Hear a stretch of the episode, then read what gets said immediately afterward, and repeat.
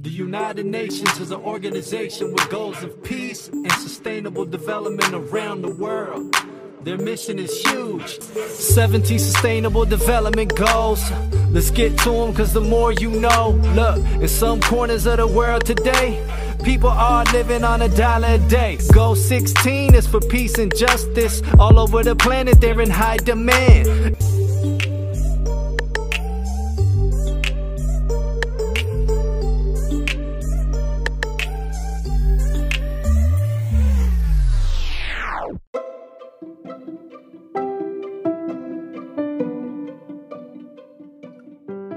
Beabá da sustentabilidade.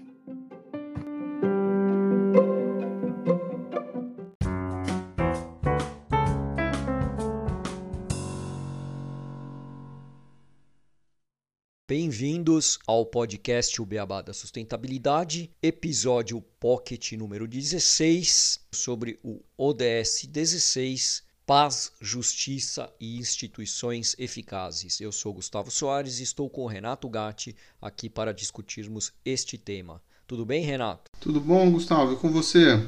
Tudo ótimo, tudo, tudo bem aqui também. É, o objetivo 16, paz, justiça e instituições eficazes, ele coloca de promover instituições fortes, inclusivas e transparentes, a manutenção da paz e o respeito aos direitos humanos baseados no Estado de Direito e que isso é a base para o desenvolvimento humano sustentável. Então, estes são alguns dos princípios que sustentam essas metas para o objetivo 16, que também inclui temas sensíveis como combate à exploração sexual, ao tráfico de pessoas, a tortura, é, outros temas também que estão incluídos nas metas desse ODS são o enfrentamento da corrupção, terrorismo, práticas criminosas e qualquer coisa que fira os direitos humanos. Aqui no Brasil tem ultimamente vários temas que estão sendo discutidos na sociedade em relação a esses princípios e esses temas sensíveis, porque a gente teve muitos casos que foram discutidos durante esse ano de combate à exploração sexual, de tortura e de violência no, no país.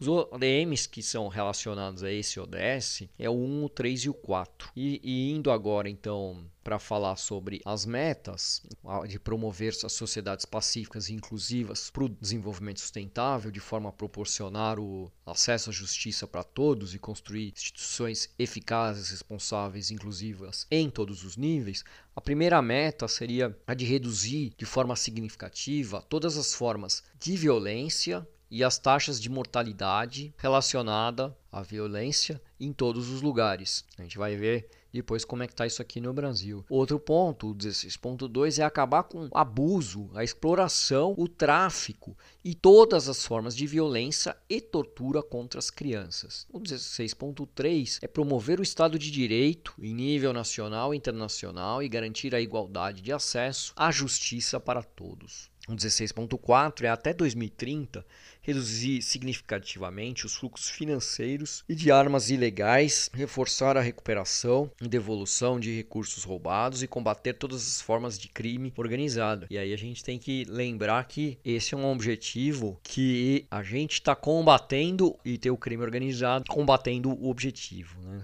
Uh, o 16.5, que é reduzir substancialmente a corrupção e o suborno em todas as suas formas. Hum, vamos ver aí como estão essas coisas aqui no Brasil, que é, né, a gente sabe que é uma sociedade bastante corrupta, a nossa. 16.6, desenvolver instituições eficazes, responsáveis e transparentes em todos os níveis. Transparência é muito importante. 16.7 garantir a tomada de decisão responsiva inclusiva, participativa e representativa em todos os níveis. Para isso, as instituições têm que ser eficazes, responsáveis e transparentes, como na meta anterior. O 16.8 ampliar e fortalecer a participação dos países em desenvolvimento nas instituições de governança global, instituições como a ONU, como a OMC, como a OIT, né, que é a Organização Internacional do Trabalho, como também é, outras instituições mais específicas para cada área. 16.9 até 2030 fornecer identidade legal para todos incluindo o registro de nascimento. Olha, e a gente acha que isso já ocorre para 100% das pessoas, mas não, aqui está com uma meta em 2030, só daqui 10 anos ter essa identidade legal para todos. 16.10 assegurar o acesso público à informação e proteger as liberdades fundamentais em conformidade com a legislação nacional e os acordos internacionais. E fechando, temos dois pontos ainda, que é o 16A, que é fortalecer as instituições nacionais relevantes, inclusive por meio de cooperação internacional para a construção de capacidades em todos os níveis, em particular nos países em desenvolvimento, que têm instituições mais fracas, para que haja a prevenção da violência e o combate ao terrorismo e ao crime.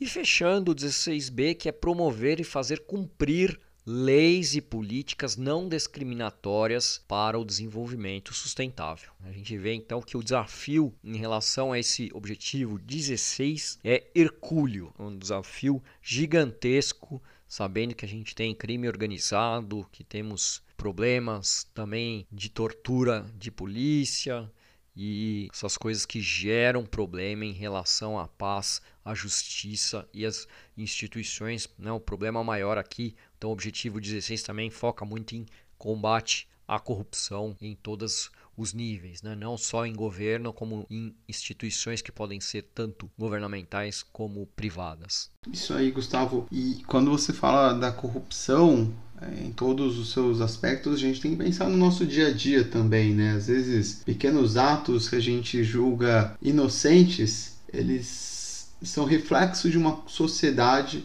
que já tem em si uma corrupção é, internalizada. Então a gente precisa sim combater, um assunto muito discutido no Brasil atualmente e que a gente precisa cada vez mais estar nos policiando, é, principalmente com esses atos, porque se a gente tem uma idoneidade nas nossas ações, a gente pode cobrar os governos, as instituições, né, as empresas a seguirem também os nossos exemplos. E para isso ser modificado, acho que o nome do ODS ele traz paz, justiça e instituições eficazes. A gente precisa ter instituições eficazes para estar julgando, estar legislando né, sobre o que, que é o correto, quais que são as regras da sociedade que a gente deve seguir para que a gente tenha uma harmonia entre todas as pessoas. E falando de instituições eficazes, aqui no Brasil, em 2018, a gente teve uma taxa de 37,1% da população carcerária eram total de detidos não condenados. Então a gente já vê que a gente tem uma instituição falha, porque como que você sentencia uma pessoa, prende uma pessoa sem ter uma condenação de fato, dados trazidos pelo Country Profiles.stat Hub. E comparando com outros países, que também tem suas falhas, Moçambique, em 2018, 34,8% de população carcerária estava detida e não condenada. A Índia, com 67,7%, então um dado alarmante para a população da Índia. E aí, quando a gente olha para países como Portugal, 15,8% e Estados Unidos 23,4%. Então a gente está acima dos países desenvolvidos, não que eles estejam bem também, né? acho que em todos os aspectos a gente precisa melhorar nesse dado desse UDS, mas sempre se atentando ao Brasil. E quando a gente olha a taxa de homicídios, o Brasil é um dos países com uma taxa de maior homicídio do mundo. E os números vêm aumentando. Olhando um dado do IPEA, Instituto de Pesquisa Econômica Aplicada, tem um, site que é o Atlas da Violência. Ele traz séries desde 1980 até 2017 é a última atualização, aberto por estado, município. E a gente vê uma elevação muito grande. E os estados mais perigosos que tiveram o maior número de homicídio foram os estados do Acre, Ceará e Rio Grande do Norte que estavam com taxas de homicídio acima de 60, sendo a taxa por 100 mil habitantes. Né? Então, 60 homicídios por 100 mil habitantes. Os estados de São Paulo, por exemplo, em 2017, já teve uma redução, inclusive, em relação a 2010. Foi o único estado que teve uma redução na taxa de homicídios, que está com uma taxa de 10,27 em homicídios por 100 mil habitantes. Então, todos os outros estados ou conseguiram ficar estáveis ou tiveram um aumento nessa taxa no Brasil. Então a gente tem que se preocupar porque isso é um indicativo do ODS e a gente tem que falar de segurança, tem que falar de instituições eficazes para trazer esse bem-estar para o nosso dia a dia. E vai lembrar que os dados absolutos né, de homicídios aqui no Brasil, a gente acaba é, realmente o Brasil, números que a gente tem de mortes por armas, nós fomos líderes mundiais nos últimos anos, por exemplo, dado de 2016, quando a gente teve 43.200 mortes, nós liderávamos mundialmente, com os Estados Unidos em segundo, com 37.200 mortes, e seis países da América, né, Brasil, Estados Unidos, México, Colômbia, Venezuela e Guatemala, eles correspondiam por 50% de todas as mortes por arma de fogo no mundo. E nenhum desses seis países está em guerra oficial, ou seja, os países em guerra têm menos mortes por arma de fogo que esses países como o Brasil e os Estados Unidos, sendo que nós somos o líder negativo neste ranking de morte, com números que só ocorrem em épocas de guerra. Realmente a gente tem muito que avançar nesse sentido de redução dessa violência, né? E é algo que já tem pelo menos nos últimos 30 anos a gente convive com essa violência no país. Sim, é, os dados de homicídios no Brasil, segundo o Fórum Brasileiro de Segurança Pública, foram divulgados este ano, em outubro, estava que a gente tem um homicídio, um assassinato a cada 10 minutos no nosso país. Então é um número muito elevado se a gente pensar na nossa população, com certeza a gente vai ter um número de mortes muito grandes devido a homicídios.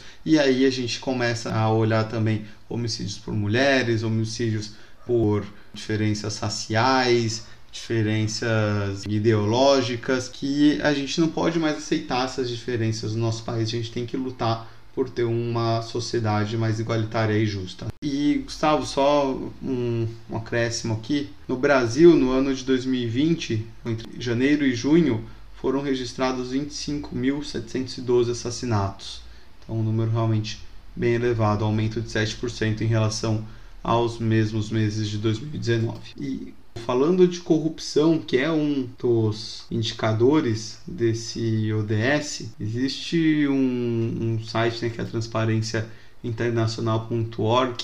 transparênciainternacional.org.br que mede o índice de percepção da corrupção. E em 2019, o Brasil recebeu uma nota de 35, ou seja, na percepção da população no setor público, comparando entre 180 países em todo o mundo, nós nos demos uma pontuação de 35, sendo que a pontuação vai de 0 até 100. E ficamos na posição de número 106 no total dos 180 países. É como se a gente tivesse então nota 3,5. A gente foi reprovado.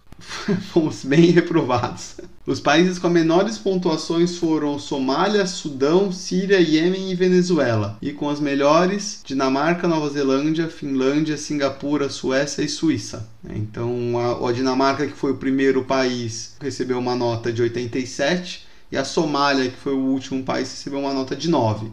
Ainda não estamos na Somália. Também ainda não viramos uma Venezuela que recebeu uma nota de 16, mas se a gente continuar caminhando com os políticos e as instituições do jeito que caminhamos, não duvido muito que a gente caia cada vez mais nesse ranking de percepção de corrupção. A gente precisa realmente, como país, melhorar as nossas instituições e, e combater realmente a corrupção. Bom, Gustavo, então, é, como você disse, a gente precisa melhorar bastante os nossos números. Eu, eu gosto desse índice porque ele é um índice que mede a percepção da corrupção né, por parte dos, das pessoas. Então é como a gente enxerga nosso país. E isso é ruim. E tem um tema que a gente tem muito a discutir, muito a conversar e trazer para os nossos ouvintes, com certeza. Nos próximos mais episódios, a gente pode discutir a respeito desse ODS. Com certeza. Bom, sendo assim, eu acho que o episódio de hoje não, não deu muito boas notícias. Tem muito que trabalhar né, no nosso país e no mundo inteiro em relação ao ODS 16. É isso. Fica aqui meu agradecimento aos ouvintes por terem nos escutado até agora e até o próximo episódio. Obrigado a todos os nossos ouvintes e até o nosso próximo episódio, o último da série dos episódios Pocket sobre os ODS.